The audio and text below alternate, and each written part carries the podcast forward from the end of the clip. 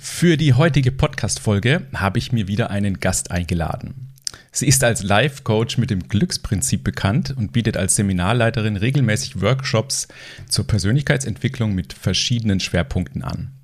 Sie hat einen eigenen Podcast mit dem Titel Happy Mind, Happy Life und sie steht auch immer wieder auf der Bühne als Speakerin, unter anderem auch für den Germany's Next Speaker Star Award 2023. Ich begrüße ganz herzlich Mira Koglin. Hallo zusammen und äh, ja, danke für deine Einladung hier in deinem Podcast, Nikolas. Hallo und herzlich willkommen im Podcast Lasst uns über Depressionen sprechen. Mein Name ist Nikolas Doster, ich bin 40 Jahre alt und möchte mit diesem Podcast meinen Beitrag dazu leisten, psychische Krankheiten, insbesondere die Depression, weiter in der Gesellschaft als etwas Normales ankommen zu lassen. Ich möchte aufklären und entstigmatisieren. Schreib mir gerne deine Anregungen, Themenwünsche und konstruktive Kritik. Und jetzt wünsche ich dir viel Spaß mit der aktuellen Folge. Dein Nikolas. Sehr gerne. Vielen Dank, dass du dir die Zeit nimmst, dass du heute Rede und Antwort stehst. Der Podcast heißt ja, lasst uns über Depressionen sprechen und äh, die Hintergründe bei dir, da werden wir gleich noch drauf zu sprechen kommen. Was ich am Anfang bei Podcast-Interviews immer ganz schön finde, ist so eine kleine Kennenlernrunde. Und ich würde jetzt einfach ein paar Sätze anreißen und du beendest sie einfach so, was dir gerade so in den Kopf kommt, ja? Gerne. Meine nächste Reise geht nach. Oh, das ist jetzt eine gute Frage, denn ich war dieses Jahr schon in Chile, ich war auf Fuerteventura und auf Mallorca. Und meine nächste Reise ist noch gar nicht geplant, aber ich bin mir sicher, dass es irgendwo hingeht, wo es schön ist. Es wird bei mir wahrscheinlich ganz spontan entschieden. Also deine nächste Reise geht dann geht nach irgendwo, wo es schön ist. Ähm, ja. okay. mal gucken, mal gucken. Ich liebe ich liebe mich selbst und äh, die Menschen um mich. Ich mag es nicht, wenn. Ich mag es nicht, wenn ich mich auf Menschen nicht verlassen kann. Wenn ich ins Restaurant gehe, dann nur? Dann nur vegetarisches Essen, denn ich bin Vegetarierin. Mhm. Sport ist? Sport ist für mich ein Ausgleich, weil ich auch viel sitze vor dem Computer und dann tut es einfach gut, mich richtig auszupowern. Der inspirierendste Mensch ist für mich. Der inspirierendste Mensch ist für mich eigentlich meine Schwester, weil die so eine Lebensfreude ausstrahlt und so laut lachen kann. Ähm, und meine Schwester hat es nicht leicht. Meine Schwester ist schwerst mehrfach behindert, aber die ist so glücklich und die genießt ihr Leben so sehr. Und deswegen inspiriert sie mich jedes Mal, wenn ich sie sehe. In meiner Freizeit mache ich. In meiner Freizeit mache ich ganz viel mit Freunden. Ich ähm, schauspielere gerne, ähm, so im Laientheater mache ich total gerne und gehe auch super gern immer wieder in die Natur. Mhm. Um mich zu erholen? um mich zu erholen. Also was mich immer runterbringt, das mache ich, so beginne ich auch meinen Tag jedes, jeden Morgen mit einer Meditation. Und das ist echt so, ein, so einfach bei mir ankommen. Das ist für mich Erholung pur. Mhm. Wenn ich unendlich Geld zur Verfügung hätte, würde ich? Wenn ich unendlich Geld zur Verfügung hätte, würde ich mh, mm, ja ganz viel spenden an Menschen, die es brauchen. Ich würde ähm, ich würde meine Träume wahr machen, aber die werde ich auch mit endlich viel Geld wahr machen. Ähm, ja, aber ganz viel teilen, ganz, ganz, ganz viel teilen. Mhm. Sehr schön. Das war es auch schon mit der Kennenlernrunde. Sehr, sehr schön. Ähm, du hast gesagt, du meditierst jeden Morgen. Genau. Wie, also machst du spezielle Meditationen? Machst du es an speziellen Orten oder wie machst du das? Eigentlich versuche ich es jeden Morgen wirklich noch im Bett zu machen. Also bevor ich jetzt irgendwie ans Handy gehe, ist das meine Routine. Mein Wecker klingelt bei mir um 6 Uhr morgens und dann ist das, das Erste, was ich mache, äh, steck mir die Kopfhörer rein und mache mir eine schöne Musik an. Und dann ist das manchmal auch so ein bisschen stimmungsabhängig. Manchmal habe ich Lust, irgendwie ganz viel zu visionieren. Manchmal möchte ich eher so durchfühlen, was gerade bei mir los ist. Und äh, ja, das ist ganz unterschiedlich. Dann kann es auch mal sein, dass ich wirklich nur eine Viertelstunde meditiere oder auch mal eine Dreiviertelstunde oder 50 Minuten. Also ich nehme immer morgens die erste Stunde so für mich, so zwischen sechs und sieben. Aber mit deiner Musik und jetzt nicht geführt, oder? Wenn ich das richtig verstehe. Äh, genau, ganz viel ist nicht geführt, aber manchmal mache ich auch geführte Meditationen. Also da hatten wir ja, also von Christina und Walter Hommelsheim mache ich da einige auch mal ähm, zwischendrin, weil die auch so schön sind und da mache ich auch meine geführte. Mhm. Ja, ich finde auch, meistens geht es ohne, aber mit ist dann manchmal auch ganz schön, wenn man sich so ein bisschen einfach komplett leiten lassen kann.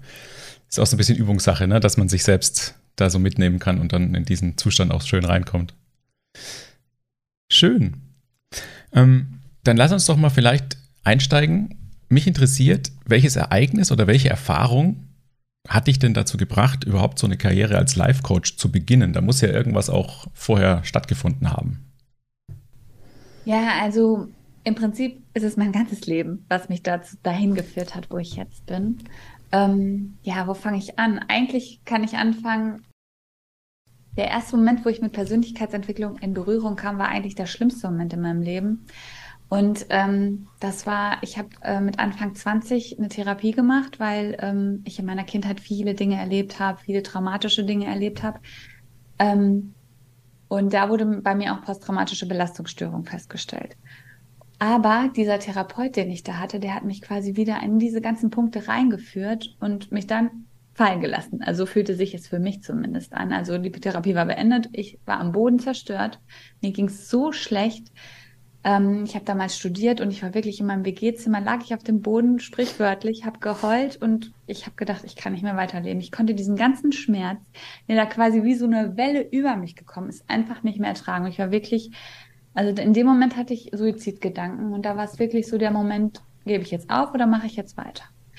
Und äh, ja, dann kam diese innere Stimme, die sagte, nein, da ist noch was für dich, da kommt noch ganz viel. Und da fing das dann an, wo ich dann die Kräfte in mir drin quasi aktiviert habe und nach und nach, Stück für Stück und dann auch nicht mehr mit einer Therapie, sondern tatsächlich Psychologiebücher gelesen habe, um mich selbst zu verstehen, um zu verstehen, was passiert ist.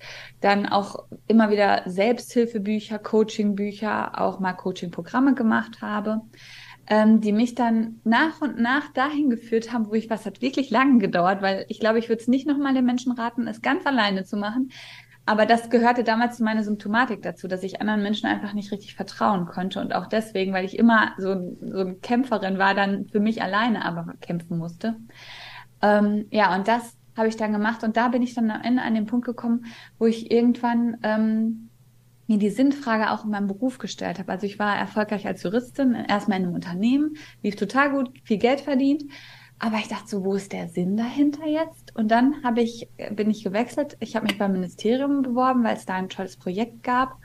Und ähm, da dachte ich, okay, gehe ich dahin. Ich habe auf Geld verzichtet, weil man da auch gut verdient, aber weniger als in der freien Marktwirtschaft, weiß ja jeder. Und ähm, da habe ich dann aber nach einem halben Jahr auch gemerkt, boah, nee, die haben mir die Verbeamtung angeboten auf Lebenszeit und ich dachte so, boah, das hört sich für mich an wie lebenslänglich. und da merkte ich dann, okay, stopp das ist ja nicht mehr das, was du willst, Jura.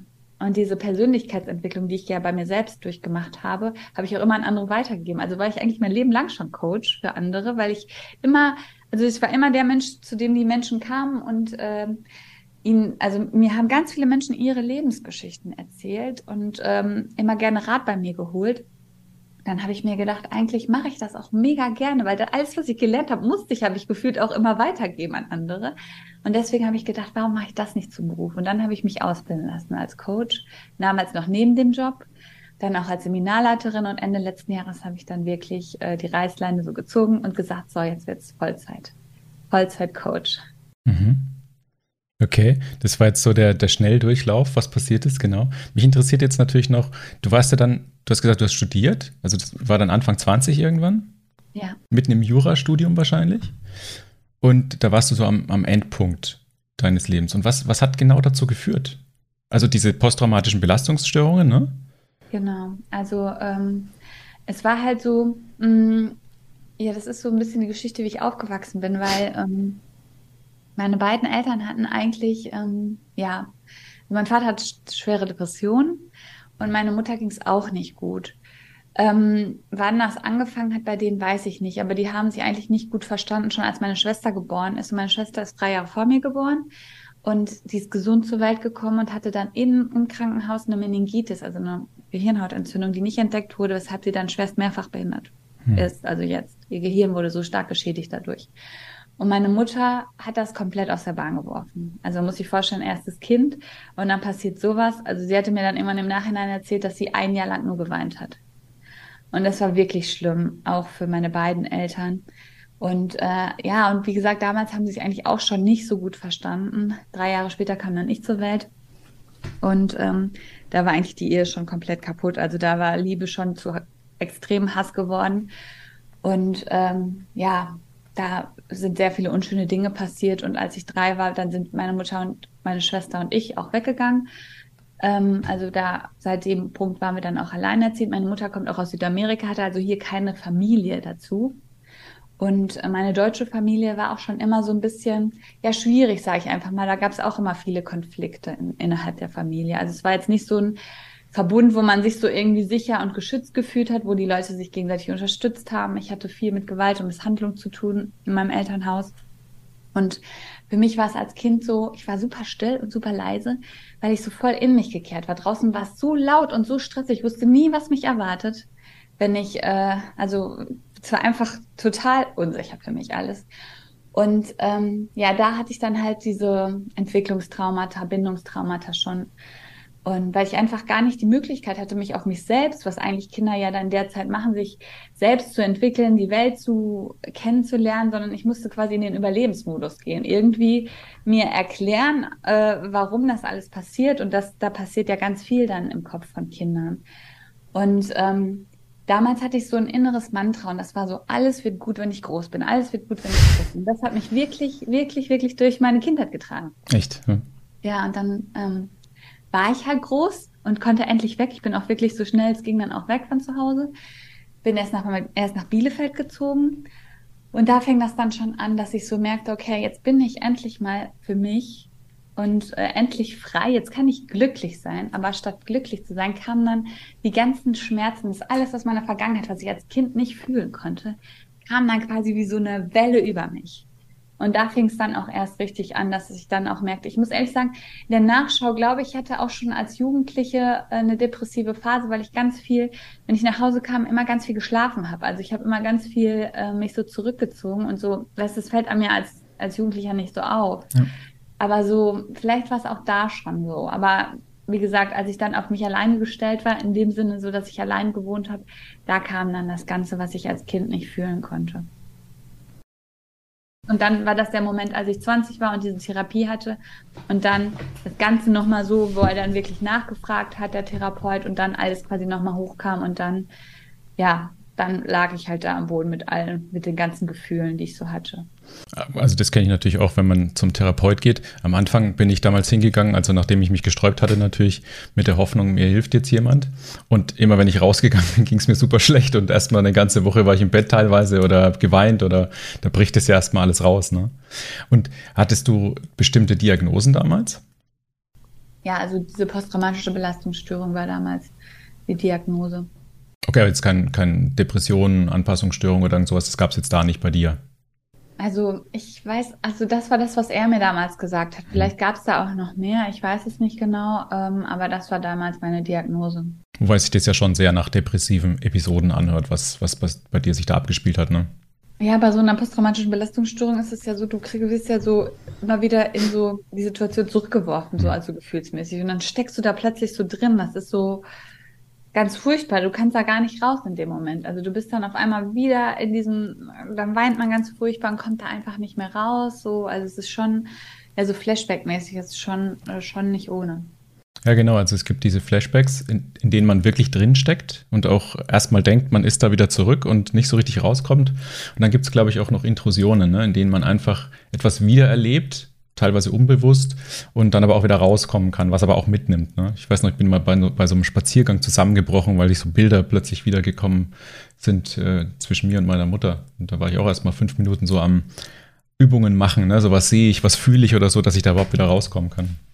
Ja, ja ja, das ist so schlimm. Also, das ist ja auch, was ich auch so furchtbar finde, was ich dann auch so spät jetzt erst, jetzt erst quasi ähm, auch vor gar nicht allzu langer Zeit gelernt habe, diese Täter, Introjektion nennt sich das ja. Mhm. Dass wenn Kinder dann was erleben, was sehr schlimm ist und ähm, weil wir sind ja als Kinder, wir erleben irgendwas und wir beziehen ja auch alles auf uns und interpretieren mhm. alles auf unsere eigene Art und Weise. Und wenn dann was ganz Schlimmes passiert, Gewalt, Misshandlung, Missbrauch mhm. oder sowas, dann können wir das uns nicht mehr erklären im Kopf. Also im Gehirn gibt es dann wie so ein Error wie soll ich das erklären, dass mir das gerade passiert? Also ich kann sonst sagen, ja, Liebe tut weh oder keine Ahnung, aber das ist zu viel einfach. Und dann wird so ein Teil von dem Täter in, quasi nimmt man einen Teil von dem Täter als eigenen Anteil an. Und dann hat man so einen Täteranteil in sich, der dann auch immer wieder aktiviert werden kann. Also wo man sich dann selber runtermacht, wo man sich dann selber gedanklich schlecht macht, wo dann, dass man, dass das quasi ein Teil von mir ist und das spiegelt sich ja dann in der Welt durch, keine Ahnung, eventuell durch die Eltern im schlimmsten Fall. Und dadurch gibt es dann wieder Sinn.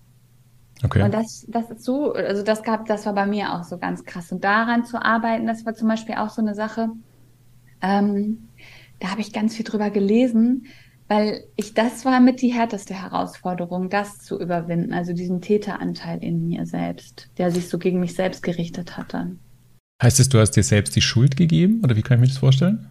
Nee, das ist dann so, dass man so Selbsthassgefühle hat oder dass man, ähm, ja, dass man äh, irgendwie sich selbst bestraft oder was zum Beispiel sowas wie äh, Prokrastination ist dann auch sowas, man mhm. sabotiert sich selber, weil man dann denkt, man hat es nicht verdient mhm. und da so ein Teil drin ist, der sagt, du hast das auch gar nicht verdient, du bist schlecht und keine Ahnung. Sowas in der Art ist das eher. Ähm, ist auch tatsächlich in der Psychologie ähm, die größte Herausforderung für die Psychotherapie, weil ähm, ja ähm, das wieder rauszukriegen, weil das so tief sitzt, weil es dann wahrscheinlich schon in der frühen Kindheit war und dann diesen Anteil aufzulösen, ist auch für mich ähm, eine Aufgabe, die ich gerne annehmen möchte, auch mit anderen Menschen, also mit meinen Coach, äh, mit meinen Coaches, also mit meinen Kunden, daran zu arbeiten, an diesen Anteil, gerade an diesem Anteil. Okay, und wie, wie würdest du das denn rausfinden? Also was, wo sagst du, ist jetzt so ein Anteil und wo ist es vielleicht einfach ein angelernter Glaubenssatz oder irgendwas Unbewusstes? Also man wird das wahrscheinlich auch über die Historie herausfinden. Mhm. Also ähm, wir haben ja die Technik gelernt, dass wir wirklich da an diese Schlüsselmomente gehen, wo gewisse Dinge passiert sind. Und dann kann man ähm, auch erkennen, ist es jetzt nur ein Gedanke von jemandem oder ist es wirklich der Anteil, äh, weil wenn es ein Anteil ist, dann wird sich das in verschiedenen Mustern widerspiegeln. Also ich kann zum Beispiel sagen, ähm, dass so ein Anteil bei mir auch kam, wenn ich visioniert habe, dass dann plötzlich dieser Anteil kam und die Situation zerstört hat, weißt du, in meinen Gedanken. Und wow. ähm, ja, das ist schon ziemlich stark, das ist ziemlich tief drin. Und ähm, das kann man schon herausfinden. Man merkt das dann an den Dingen, die die Kunden oder die, die Personen sagen wie sie das sagen, wie sie es erklären, das kann man dann schon herausfinden, ob es ein Anteil ist. Mhm. Okay, also du warst jetzt so Anfang 20, hast gemerkt, ich bin, also du bist von zu Hause weg, wolltest es auch, warst erstmal glücklich oder dachtest du bist glücklich, dann ist alles über dich hereingebrochen, dann hast du dir einen Therapeuten gesucht. Ja. Okay, hast einen gefunden, ne? das ist ja heute schon schwieriger vielleicht, ich weiß nicht, ob das damals noch leichter war. Und der hat dann mit dir Gesprächstherapie gemacht oder? Ja, also ich kann es nicht mehr genau sagen, welche Therapieform, weil ich damals auch mich nicht so viel mit dem Thema beschäftigt habe. Also hm. ähm, weiß ich das gar nicht ganz genau. Aber wir haben halt ganz viel darüber gesprochen, was passiert ist und er hat die Fragen gestellt und so. Und warum, du hast vorhin gesagt, dass du dich alleine gelassen gefühlt hast. Wie kam das? Ja, also es würde dann ja immer schlimmer. Mir ging es immer schlechter und schlechter hm. ähm, durch die Therapie. Ich meine, also ja auch gesagt, es kann passieren in der Therapie. Aber es wurde immer schlimmer und ich wusste dann einfach auch nicht mehr damit umzugehen. Und äh, ich war dann ja am Ende, die Therapie neigte sich dem Ende zu und mir ging es gar nicht besser, sondern nur schlechter. Und dann habe ich ja auch darüber mit ihm gesprochen. Da meinte er irgendwann nur so, ja, ich kann dann auch nicht mehr helfen, da müssen sie, ähm, da müssen sie stationär aufgenommen werden. Aber irgendwie so, da war nicht so keine Hilfe in dem Sinne so. Also dass da irgendjemand, ich meine, ich war ja auch noch sehr jung und da hat man halt auch noch nicht die Erfahrung, so wie man die vielleicht als äh, ja, jetzt schon mit Mitte 30 würde ich jetzt ganz anders mit solchen Dingen umgehen. Aber damals wusste ich das ja auch nicht und ich war einfach, ich fühlte mich komplett verloren in dem Moment. Lost einfach. Der Psychotherapeut hat mir auch nicht wirklich geholfen. Er hat mich dann einfach so stehen lassen. Ja, okay, wenn es dir so schlecht geht, kann ich jetzt auch nichts mehr machen, nach dem Motto. Und ähm, ja, Also komplett, was ich niemals machen würde mit irgendwelchen Kunden oder Klienten von mir, so die Menschen einfach stehen zu lassen. Ne? Hört sich nach Überforderung auch an, ne? Vom Therapeuten. Also vielleicht hat er selbst unterschätzt, so was er da gemacht hat oder wie er da mit mir umgegangen ist, so ja. Oder die Situation, ja. Ja, das ist so, so nebenbei immer die Story. Ich habe ähm, mal so einen Vorbereitungskurs für den Heilpraktiker Psychotherapie gemacht. Also danach darf man sich ja psychologischer Berater nennen. Und ich weiß noch, wir sind da, ich glaube, eine Woche alle äh, Symptome durchgegangen und alle ICD ähm, äh, Bezeichnungen für Krankheiten und so weiter. Aber wie man die Menschen rausholt oder was man macht, um Menschen dann wieder zu heilen, da haben wir zwei Sätze drüber gesprochen. Und also als Heilpraktiker hat man ja noch äh, Therapiefreiheit. Das ist beim Therapeuten ja nochmal anders, aber da denke ich immer, es müsste doch eigentlich da ein bisschen was Besseres geben als ähm, ich spreche mit dir und wenn ich nicht weiterkomme, gehst du in eine Klinik, weil das ist auch das, was ich meistens gehört habe. Ne?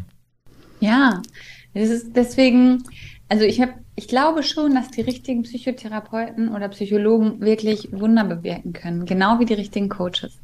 Aber ähm, da, das ist wirklich, im Prinzip ist, es ist einfach so, ja, man denkt immer, jemand hat das studiert, dann muss er das können. Aber so ist es nicht zwingend. Also da steckt viel mehr noch dahinter. Und wenn irgendjemand auch, der jetzt gerade zuhört in der Therapie ist und merkt, das ist nicht das Richtige, dann kann man auch nochmal weitersuchen. Es braucht halt nochmal manchmal Zeit. Also bis man den Menschen findet, der einem wirklich helfen kann. Ja, das finde ich auch wichtig. Es muss wirklich passen, komplett. Und für mich war immer wichtig, auch weiterzugeben, dass der Gedanke, mich heilt jetzt jemand, nicht funktioniert. Ich muss mich selbst heilen. Ich muss selbst den Weg finden und derjenige, der mir hilft, der hilft mir auf diesen Weg zu kommen. Weil das höre ich ganz oft, ne? ich habe einen Therapeuten, aber der hilft mir nicht, der macht nichts. Funktioniert nicht. Du musst dir selbst helfen. Und wenn du das Gefühl hast, du kannst es mit diesem Menschen nicht oder der hilft dir auf diesen Heilungsweg nicht, dann such dir einen anderen. Auch wenn das wieder länger dauert oder wenn es schwierig ist, jemanden zu finden. Es bringt ja nichts. Das ist so, genau, ja. Richtig. Okay, jetzt bin ich natürlich gespannt. Du, dir ging es immer schlechter. Ähm, der Therapeut hat dich so ein bisschen hängen lassen. Was hast du dann gemacht? Ähm, ja, wie gesagt, es war wirklich dieser Moment. Äh, ich weiß auch noch, dass ich tatsächlich auch äh, stationär überlegt habe, ob ich dann irgendwie mich einweisen lasse. Und ich weiß nicht, dann auch mit diesen Gedanken, die ich hatte, ich kann nicht mehr leben, ich kann das einfach nicht mehr ertragen, diesen ganzen Schmerz. Da war einfach in mir drin plötzlich, also so im schlimmsten Moment, da kam dann auf einmal wie so ein, ich kann das gar nicht so sagen, es fühlt sich so an, wie als ob da sowas kam zu mir, so eine innere Stimme, die einfach so sagte, nein, du schaffst das, du kriegst das hin. Und ähm, ja, danach habe ich wirklich angefangen, mir Bücher zu kaufen und einfach versucht, mich zu verstehen. Also was ist das eigentlich, was da bei mir passiert gerade? Und ich meine, es war echt nicht so einfach, weil es auch immer wieder danach mal so Tiefmomente gab, aber es gab dafür immer wieder neue Höhen, die ich vorher nicht hatte. Und das war das Geile. Also es gab eine, es gab eine Entwicklung, die teilweise mal langsamer, teilweise stagniert hat, mal rückwärts war, aber trotzdem immer weiter vorwärts am Ende des Tages so. Und das war, ja, das war schon eine schöne Erfahrung, einfach das so zu erleben. Du hast also selbst mit Büchern und vielleicht Videos dich dann rausgezogen, kann man das so sagen? Ja, also klar, ich habe daneben noch weiter funktioniert, ich habe weiter studiert als weitergemacht, aber das habe ich dann noch quasi mal. Also es wussten viele Menschen auch nicht. Also ich war schon immer Mensch, äh, also so, das hatte ich in meiner Kindheit gelernt, funktionieren. Du musst mhm. funktionieren. Und deswegen, die Menschen um mich herum wussten nicht, was los ist mit mir. Also das wussten nur ganz wenig Menschen. Und damals war zum Beispiel auch von mir so ein, so ein Glaubenssatz oder so ein, so ein inneres Muster, dass ich keine Schwäche zulassen konnte. Hm. Das bedeutet, ich war, ich habe das immer so andere Leute, die dann darüber gesprochen haben, über ihre eigenen Schwächen, da stand ich immer daneben und dachte so, wow, das würde ich nie im Leben machen. Mir war sowas so peinlich, dass irgendjemand merkt, dass bei mir irgendwas nicht in Ordnung ist. Deswegen war ich immer, also von außen sah mein Leben, glaube ich, immer vollkommen okay aus. Also so für jeden, der mich so erlebt hat. Und ja, deswegen habe ich das quasi in meinem stillen Kämmerlein, habe ich mir dann ein Buch nach dem anderen angeguckt. Es gab damals ja noch nicht so viel ähm, ich bin jetzt 37 und äh, das war vor 15 Jahren ungefähr. Da gab es auch noch nicht so viel wie heute. Also heute ist es ja hm. viel leichter zugänglich, das Ganze. Und das wird ja viel offener darüber gesprochen. Damals war es ja schon fast peinlich, so ein Buch zu kaufen in der Buchhandlung für mich. Ja. Ähm, und heute ist es ja wirklich so, so schön, dass man da auch so viele Möglichkeiten hat. Ne?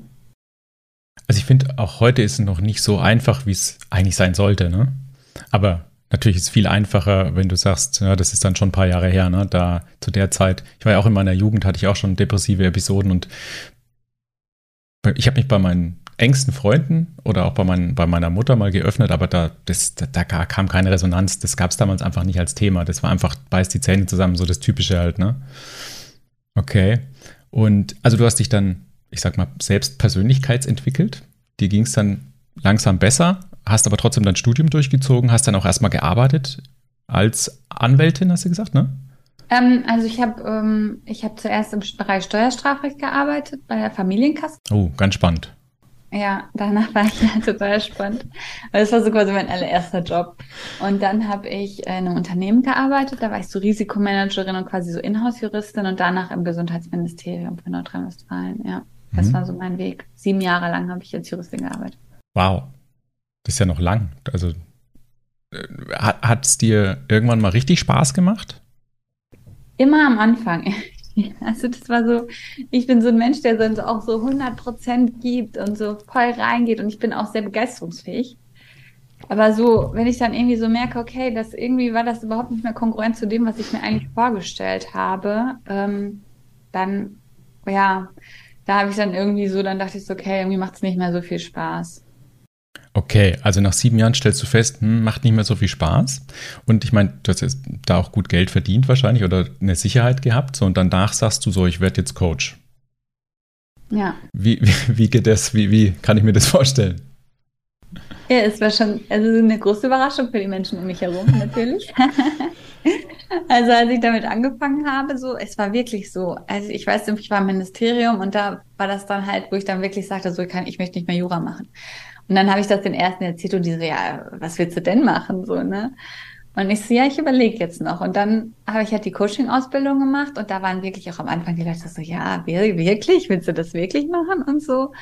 Ähm, und äh, ja, da hatte ich auch schon auf die Verbeamtung erstmal verzichtet. Also die haben mir das schon nach einem halben Jahr angeboten, aber das hätte ich auch danach noch machen können. Also die haben dann quasi gesagt, ab jetzt können sie, wenn sie möchten.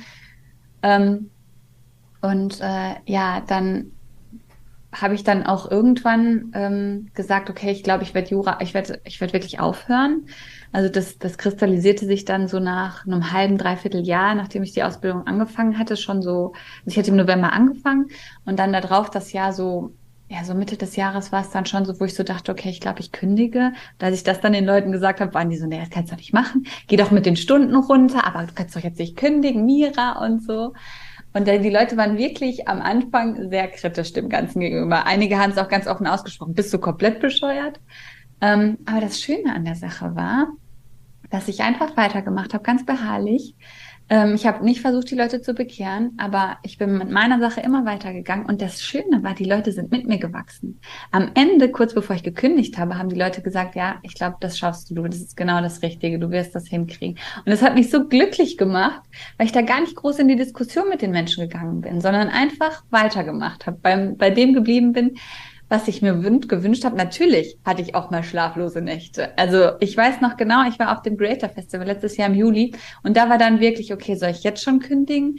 Und dann habe ich die tollen Speaker gehört und es war irgendwie so, ja, auf jeden Fall werde ich kündigen. Jetzt bin ich hundertprozentig sicher. Und da war auch der Moment, wo ich wo ich mich entschlossen habe, Speakerin zu werden. So. Und das war einfach, das war für mich ein krasses Wochenende, einfach weil mir das nochmal den letzten Anstoß, noch den letzten Schubs so gegeben hat, den ich gebraucht habe. Und dann habe ich dann auch wirklich gekündigt danach. Und einen Monat später, ja, so einen guten Monat später stand ich da auch schon das erste Mal auf der Bühne danach. Mhm. Also das war, ja, hat mich sehr inspiriert. Lass uns da gleich nochmal einsteigen. Eine Frage habe ich jetzt noch. Du hast ja gesagt, du hast dich selbst persönlichkeitsentwickelt. Wann war denn der Punkt, wo du wo du jetzt sagen würdest, also ich war weitestgehend einfach wieder, wieder ich, wieder geheilt. Es ging mir sehr gut. Also ich sag, es, es ging schleichend. Also es war, äh, was heißt ging schleichend? Es war ein stetiger Prozess, ein langsamer Prozess. Aber eigentlich so richtig gefühlt habe ich es auch, als ich meine Entscheidung getroffen habe, nicht mehr Juristin zu sein. Weil da habe ich dann so gemerkt, okay, ich folge jetzt wirklich meiner Stimme. Ich glaube jetzt wirklich an mich so. Und da, da war so das erste Mal, wo ich das so, also ich hätte immer mehr gemerkt, es geht mir besser und besser und besser, aber da war so der Moment, wo ich so dachte, boah, jetzt fühle ich diese ganze Kraft und diese Selbstliebe und dieses Ganze in mir drin auch wirklich so. Ja, also war das eigentlich, also das war der Moment vor guten zwei Jahren, ja. Du hast ja die Greater Coach Ausbildung auch gemacht, oder? Genau. Inwiefern war das ein Anteil daran? Es war ein großer Anteil, weil ähm, ich da gemerkt habe, als ich da angefangen habe, ja, das ist meins. Also da wusste ich dann direkt so, ja. Und auch als ich das erste Mal die Leute gecoacht habe, boah, da dachte ich so, yeah, ich liebe es, ich muss das unbedingt weitermachen. Also ja, das war für mich wichtig. Also es ist so spannend, ich war in der Klinik, ja, bin, ich bin in der Klinik auch rausgeflogen, in einer anderen Folge erzähle ich das auch warum. Es war, war ganz spannend. Ähm, aber ich habe nach der Klinik saß ich dann da und hat, hat so die ersten Erkenntnisse, wie es vielleicht weitergehen könnte. Ich war da richtig krass in der Depression. Ein Jahr konnte ich teilweise gar nichts tun und ähm, hab, mich hat dann eine YouTube-Werbung von vom Greater Coach Team getroffen und da, da war so eine Einladung ne, zu diesem erst zu diesem Erstabend oder was sie da machen, diese erste Einführung, ne, werde Coach und so weiter. Und alles, was die erzählt haben, hat mich komplett im Herzen getroffen und ich wusste sofort, das will ich machen, egal was es kostet, egal wie das funktioniert. Und ich bin auch über diesen Weg, erstmal ging es mir viel besser, weil ich viel über mich gelernt habe, verstanden habe. Also es war eher für mich. Und als es dann äh, in das Coaching reinging und andere gecoacht wurden und ich dann auch gemerkt habe, in meinem Umfeld verändern sich Dinge, wenn ich mich verändere zum Positiven, ähm, dachte ich auch, das ist, es ist Zeit. Also ganz spannend, war bei mir auch ähnlich. Ja, dann haben wir jetzt ja quasi mal so, so beleuchtet, was, was hat dich reingeführt, was hat dich rausgeführt. Wärst du, also würdest du zustimmen, wenn ich sage, dass man, wenn man einmal an diesem Punkt war, trotzdem immer auf sich aufpassen muss? Ja, definitiv. Ähm, ich merke auch durch diese, durch die Selbstständigkeit ähm, hat sich bei mir, haben sich da auch nochmal, da haben nochmal alte Muster so ein bisschen angeklopft. Ist definitiv so. Ähm, ich sehe das hier aber bei der Persönlichkeitsentwicklung nicht so, dass es danach keine, ähm, keine Tiefen und Höhen mehr gibt. Sondern es ist für mich ja, das, das Beispiel habe ich schon öfter auch woanders gehört, dieses Persönlichkeitsentwicklung ist wie Surfen, Surfen lernen. Also es ist ja wirklich so, wenn du quasi ähm, dich weiterentwickelst und auch diese, diese Tools in dir drin hast, dann ist es, als ob du richtig gut surfen kannst, weil dann werden trotzdem Wellen kommen und du, du wirst aber dann wissen, wie du die nimmst, nimmst, weil du deine innere Mitte hast und dann auch mal, klar wirst du auch mal ein bisschen ins Rudern kommen und ein bisschen wackeln, aber du fällst nicht mehr einfach vom Bord oder wenn du drunter fällst, dann weißt du, wie, wie du schnell wieder raufkommst. Und das ist halt das, wenn du es nicht weißt, dann kommt eine Welle und schwupps bist du runter und kommst dann auch gar nicht mehr hoch. Und ähm, das ist für mich Persönlichkeitsentwicklung, einfach die Tools zu haben, mit allem umzugehen und es wird leichter. Jedes Mal wird es leichter und jedes Mal bist du besser darin einfach ähm, mit, den, mit allem umzugehen, was dir so entgegenkommt. Aber ja, du darfst immer wieder auf dich aufpassen und dich immer wieder auch dran erinnern, was du anderen Leuten sagst, vor allen Dingen Pausen machen. Wenn man selbstständig ist und voll im Flow, dann macht man so viel und geht manchmal echt über seine Grenzen. Also das gilt für jeden und das sage ich jedem und vor allen Dingen mir selber. Mach zwischendurch mal eine Pause. passiert mir auch immer wieder, muss ich zugeben, dass ich immer wieder mal so ein paar Wochen habe, wo ich sage, oh, jetzt geht es mir gerade nicht so gut und dann beleuchte ich, was habe ich denn bis dahin gemacht. Mittlerweile weiß ich dann auch, wie die Wellen kommen, wie sie aussehen, aber manchmal hauen sie mich trotzdem runter, weil ich nicht aufpasse, ne? weil ich dann wieder mich zu sicher fühle. Aber das finde ich ein schönes Bild mit, der, mit den Wellen. Jetzt hast du ja für dich so ein Coaching-Konzept. Wie erklärst du das denn jemandem, der jetzt sagt, Mensch, Mira, was machst du eigentlich? Also mir ist ganz wichtig, der erste Ausgangspunkt, ähm, dass du weißt, dass alles, was du fühlst, alles, was du tust, hat einen Grund. Und egal wie irrational sich das manchmal für dich anfühlt, das ist halt immer ein Grund, weil dein Gehirn so funktioniert, es funktioniert absolut logisch. Du von innen funktionierst logisch. Es gibt halt einen Reiz und der ähm, löst dann ein Muster aus in dir, das du irgendwann mal angenommen hast. Wahrscheinlich in deiner Vergangenheit und wahrscheinlich auch in deiner Kindheit. Und einfach das schon mal zu wissen, dass es komplett okay ist, du bist okay, so wie du bist. Und das ist so der Grundgedanke den ich erst einmal vermitteln möchte, weil das so wichtig ist, sich zu verstehen, weil wir kämpfen so krass gegen uns.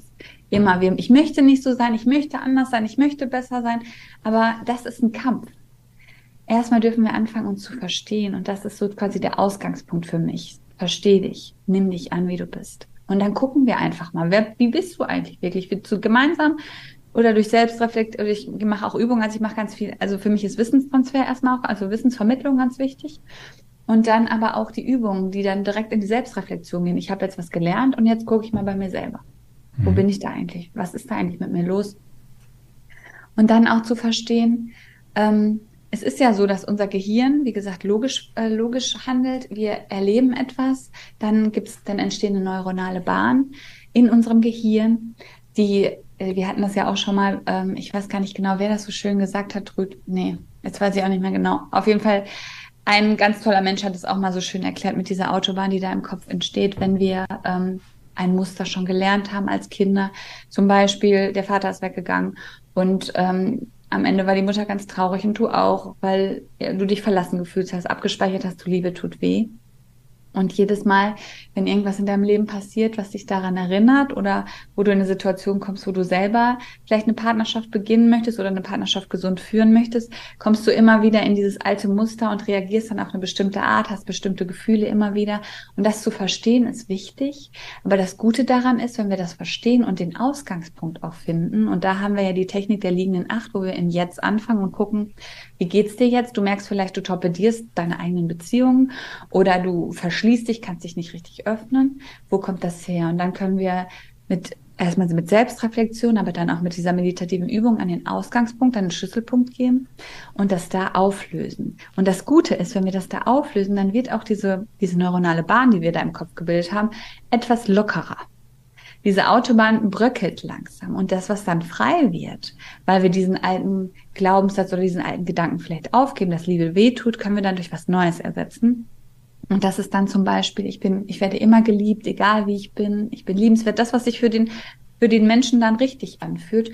Und dann aber auch wirklich, damit wir eine neue neuronale Bahn machen, und das funktioniert tatsächlich, dürfen wir dann wirklich in dieses Gefühl gehen, weil Gefühle sind ja nichts anderes als ähm, ja, halt so als elektrische Impulse.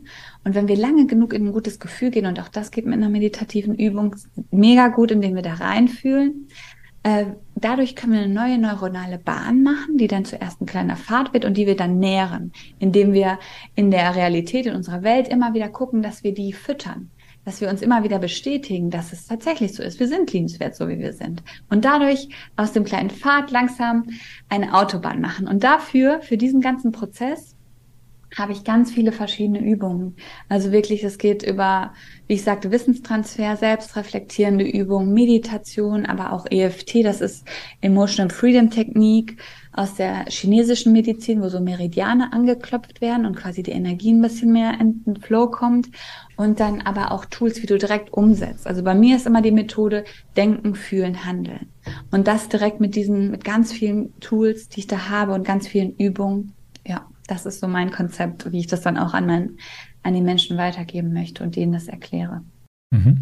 Und du hast, glaube ich, auch jetzt irgendwann demnächst oder dieses Jahr noch geplant, ein Coaching-Programm zu launchen. Oder kann man da noch nichts verraten? Ach, das kann, das kann man schon verraten. Tatsächlich ähm, wird jetzt auch die, wer, werde ich jetzt auch dafür ähm, damit rausgehen ganz viel. Das ist nämlich glücklich ich sein. Ähm, die Kraft deiner inneren Muster. Und da geht's wirklich genau darum, also dass du wirklich lernst, wer bin ich eigentlich, dich annimmst. Und ähm, ja, also wir haben da drei Module, Feel, Heal und Create, also fühlen, heilen und kreieren. Im ersten Modul geht's dann darum, wirklich zu sagen, ähm, ja, wirklich nur um Selbsterkenntnis bezüglich deiner Muster, auch die Zusammenhänge und Ursachen finden. Im zweiten Modul geht's dann darum zu lernen, neu zu denken und das Alte aufzulösen auch in die Vergebung zu gehen. Und im dritten ist dann wirklich im Creative geht dann um die Power, so richtig deine Kräfte zu mobilisieren, ins Tun zu kommen und neue positive Denkmuster zu etablieren. Und das Ganze gibt's online mit über 80 Videos, mit einem Workbook, mit einer Live-Begleitung durch mich, in Live-Sessions, in Kleingruppen. Ja, und ähm, am 9.10. fängt's an. Am 9.10. Äh, genau, du hast jetzt gesagt, in kleinen Gruppen wird es dann stattfinden. Also man hat jeweils kleine Gruppen und in Live-Sessions beantwortest du dann Fragen, die bei den Videos aufgekommen sind oder wenn jemand irgendwo festhängt. Genau, also es wird einmal pro Woche geben. Ähm, also es gibt die Möglichkeit, dass sich ganz viele anmelden. Die Auftaktveranstaltung wird dann wahrscheinlich auch mit allen online sein. Aber dann werden die Leute eingeteilt in Gruppen, damit man auch wirklich die Möglichkeit hat, ähm, ja wirklich Fragen zu stellen. Also ich möchte wirklich, dass, äh, dass da der Austausch stattfindet und ähm, weil es ja immer mal passiert, dass man denkt, so, okay, vielleicht möchte ich das nochmal hören oder auch nochmal ein bisschen ins Gespräch gehen darüber und deswegen wird es da Kleingruppen geben. Mhm. Das hört sich toll an auf jeden Fall. 9.10. hast du schon alles produziert dann? Ja. Wow. Alles ist fertig. Aber manches kriegt jetzt noch einen kleinen Feinschliff, weil auch ich da immer noch äh, neue Ideen habe und dann ständig irgendwie nochmal, ach, da könnte ich noch ein bisschen dran fallen, da könnte ich noch ein bisschen dran fallen.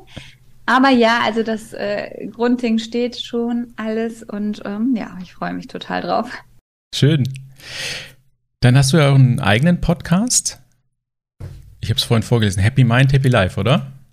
Genau, Happy Mind, Happy Life. Und da spreche ich auch. Es, ist, es sind immer nur ganz kurze Folgen, wo ich dann auch wirklich über verschiedenste Themen spreche. Also mein äh, Bestseller oder mein Best Runner ist, äh, wie gehe ich um mit Menschen, die mich triggern. Das Spiegelprinzip, wo ich da auch wirklich drüber spreche. Was machen wir, wenn uns jemand so richtig aufregt? Und was hat das vielleicht auch mit mir zu tun?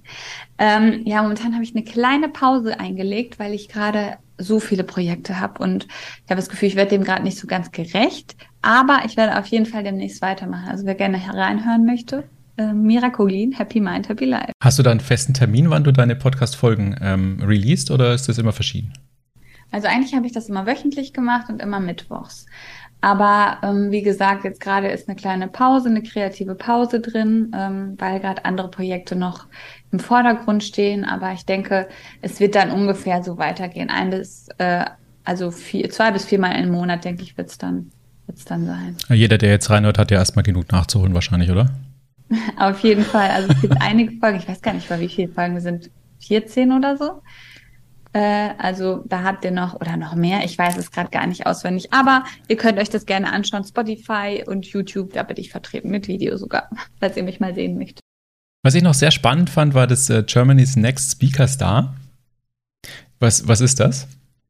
Ähm, das ist ein bundesweiter Speaker-Wettbewerb. Und ähm, ja, da werden quasi äh, da wird der neue Speakerstar äh, von Deutschland gekürt am Ende. Ähm, es geht da in, in dem ähm, darum wirklich, da sind Persönlichkeitsthemen auch mit drin. Also hauptsächlich geht's wirklich darum. Und jetzt, äh, ich habe mich da beworben und wurde als Teilnehmerin auch angenommen. Da habe ich jetzt ein zweiminütiges Video aufgenommen. Das war quasi die Voraussetzung. Äh, mein Video heißt Glaub an dich und du kannst fliegen. Und da erzähle ich im Prinzip über das, was, was ich auch schon so anklingen lassen habe, wenn du wirklich an dich glaubst, dann kannst du alles, wirklich alles erreichen, was du dir wünschst, weil alles, was du brauchst, steckt schon in dir drin. Und ähm, ja, wer möchte, kann da für mich abstimmen. Jetzt noch bis zum 18.06. findet man da mein Video. Momentan äh, sind es noch 350 Leute und die Top 20 kommen dann weiter. Ähm, es geht nicht nur darum, um die Stimmen, sondern auch zwei Drittel wird eine Jury entscheiden, aber trotzdem sind natürlich auch die Voting-Stimmen sehr entscheidend. Also falls du Lust hast, für mich zu stimmen, würde ich mich mega freuen. Also das geht dann weiter, wenn 20 übrig bleiben und du bist da dabei, gehen wir mal davon aus. Wie geht's dann weiter? Also dann werde ich bei den Live-Auditions mitmachen. Es wird äh, in den ersten Live-Auditions im August sind da noch 20, danach 15, danach die Top 5 äh, und das wird im Oktober dann stattfinden mit den Top 5. Ja, und dann bin ich hoffentlich Germany's Next Speaker Star. Und da werden wir richtig auf der Bühne stehen. Also da wird es ähm, Bühnen geben, bei denen wir auftreten und eine Jury da sitzt und uns bewerten wird. Das hört sich traumhaft an. ja, vor allen Dingen, ich liebe es, auf der Bühne zu stehen. Mir macht das so einen Spaß. Dafür, dass ich früher so schüchtern war und so zurückhaltend, das kann sich jetzt keiner mehr vorstellen. Ne? Aber ich liebe es. Es ist so, boah, wie so ein, alles, was ich damals nicht ausgesprochen habe, will jetzt irgendwie so raus in die Welt. Und äh, ich liebe es einfach. Also ich habe den Content, was du auf Instagram stellst, ich habe vorhin noch mal TikTok geguckt ähm, oder YouTube hast du ja auch ein paar Videos. Also da merkt man das schon. Ich finde auch deine Videos alle sehr schön, super erklärt. Aber wenn du auf der Bühne stehst, dann merkt man schon, dass das so dein, dein richtiges Ding irgendwie ist. Ja, also ich finde diese Verbindung auch mit den Menschen nochmal so schön. Also die Videos machen mir, auch, machen mir auch mega viel Spaß, aber wenn man auch wirklich sehen kann, so wie der andere reagiert und oh, diese Energie direkt aufzunehmen, ist so ein schönes Gefühl. Oh, ich liebe das halt. Also jeder, der sich jetzt dafür interessiert, für, für einzelne oder alle äh, Sachen, die wir jetzt für, von dir gehört haben, ich packe das natürlich alles in die Show Notes mit rein. Könnt da draufklicken oder auf Instagram, äh, YouTube und oder TikTok einfach Mira Koglin eingeben. Dann findet man dich da recht schnell. Dazu muss ich auch noch sagen, ja? äh, wer mich auch mal live hören möchte, in Bochum werde ich auftreten am 24.06.2023 jetzt, also in gut zwei Wochen, ja, in fast zwei Wochen. Ähm, und da in der Quartiershalle Bochum, da mit ähm, sieben anderen tollen Speakern. Und äh, wer da möchte, das Event heißt Let It Shine. Und da gibt es auch noch Karten. Let It Shine. Let It Shine. Das hört sich genau nach deinem Ding an. Lass andere strahlen. Ja, genau darum geht es eigentlich auch. Wir wollen inspirieren mit unseren Geschichten. Jetzt kommen ganz verschiedene Speaker aus ganz Deutschland und der Schweiz. Und äh, ja. Was wirst du für einen Vortrag halten? Ich werde den äh, Vortrag halten, Darling, don't quit your daydream. Da geht es wirklich darum, ähm, ja, dass man ja oft im Leben, ich weiß nicht, ob du es vielleicht auch kennst, äh, an einem Punkt kommt, wo man sich so denkt, wie bin ich hier gelandet? Man ist in einem Büro, hat total viel Stress, ist vielleicht in einer Partnerschaft, die einem nicht gut tut, lebt ein Leben, das man sich so nie vorgestellt und nie gewünscht hat, denkt sich so, oh mein Gott, was mache ich hier eigentlich? Und ähm, genau an diesem Punkt hatte ich ja im Prinzip auch mit dem, mit dem Jurastudium oder mit meiner, mit meiner Karriere als Juristin. Und dann erzähle ich davon, wie ich mich dann doch wieder darauf besonnen habe, was ich eigentlich will. So, was sind eigentlich meine Tagträume? Und ich möchte die Menschen dazu inspirieren, auch ihre Träume wiederzufinden und vielleicht dann auch zu leben. Das hört sich toll an. Also das kann ich bestätigen. Den, den Tag, den Punkt hatte ich tatsächlich mal. Ich mich gefragt habe, äh, bin ich komplett falsch oder was? Wie, wie bin ich denn dahin abgebogen? Und habe das aber immer für richtig gehalten vorher, ne? Weil ich dachte, ich muss es für richtig halten, unbewusst, ne? Irgendwas hat mir gesagt, du brauchst so Sicherheit, Mensch, äh, verdienst du gut Geld, Familie und, und, und. Und wenn man sich dann wirklich fragt, wenn man wirklich ehrlich zu sich ist, und dafür braucht man manchmal andere Menschen, die es einem spiegeln, dass es eben nicht so ist, ähm, dann dachte ich, wow, keine Ahnung, wie ich da hingekommen bin. Ja, es ist wirklich so. Ich glaube, das kennen auch viele. Man, ganz viele Menschen leben ja auch nur vom Wochenende zu Wochenende, von Urlaub zu Urlaub. Und das dazwischen ist irgendwie so überstehen, durchhalten. Und das sollte nicht Leben sein, finde ich. Ja, das habe ich mal gehört von so einem Professor, so, der, hat irgendwie das so ein Erkältungsleben genannt. Hat, wie so bei einer Erkältung hat er gesagt, ähm, übersteht man da irgendwie Montag bis Freitag und dann am äh, Wochenende genäst man dann quasi davon und dann geht es wieder von neuem los. Dann erkrankt man wieder so, weil man wieder in sein Leben muss, so auf die Art. Ja, also kenne ich auf jeden Fall. Ja, Mira, vielen Dank, dass du dir heute die Zeit genommen hast. Es war wirklich, hat wirklich Spaß gemacht, mit dir zu reden. Ich wünsche dir, Einladung. ich wünsche dir bei all deinen Projekten ganz, ganz viel Erfolg. Und vielleicht hören wir uns ja dann äh, bei gegebener Zeit mal wieder, wie es läuft oder was du so Neues machst. Ja, sehr gerne. Vielen Dank dafür und ich kann das nur zurückgeben. Bitte bedenke, dass alles, was ich hier besprochen habe, keine allgemeingültige Aussage zu dem Thema ist, sondern nur auf meiner eigenen Meinung basiert. Lass dich im Ernstfall also bitte immer von Fachpersonal beraten. Wenn dir das Thema gefallen hat und oder noch Fragen offen sind, du Anregungen hast oder konstruktive Kritik, schreib mir bitte gerne eine E-Mail. Vielen Dank fürs Zuhören. Bis zum nächsten Mal. Dein Nikolas.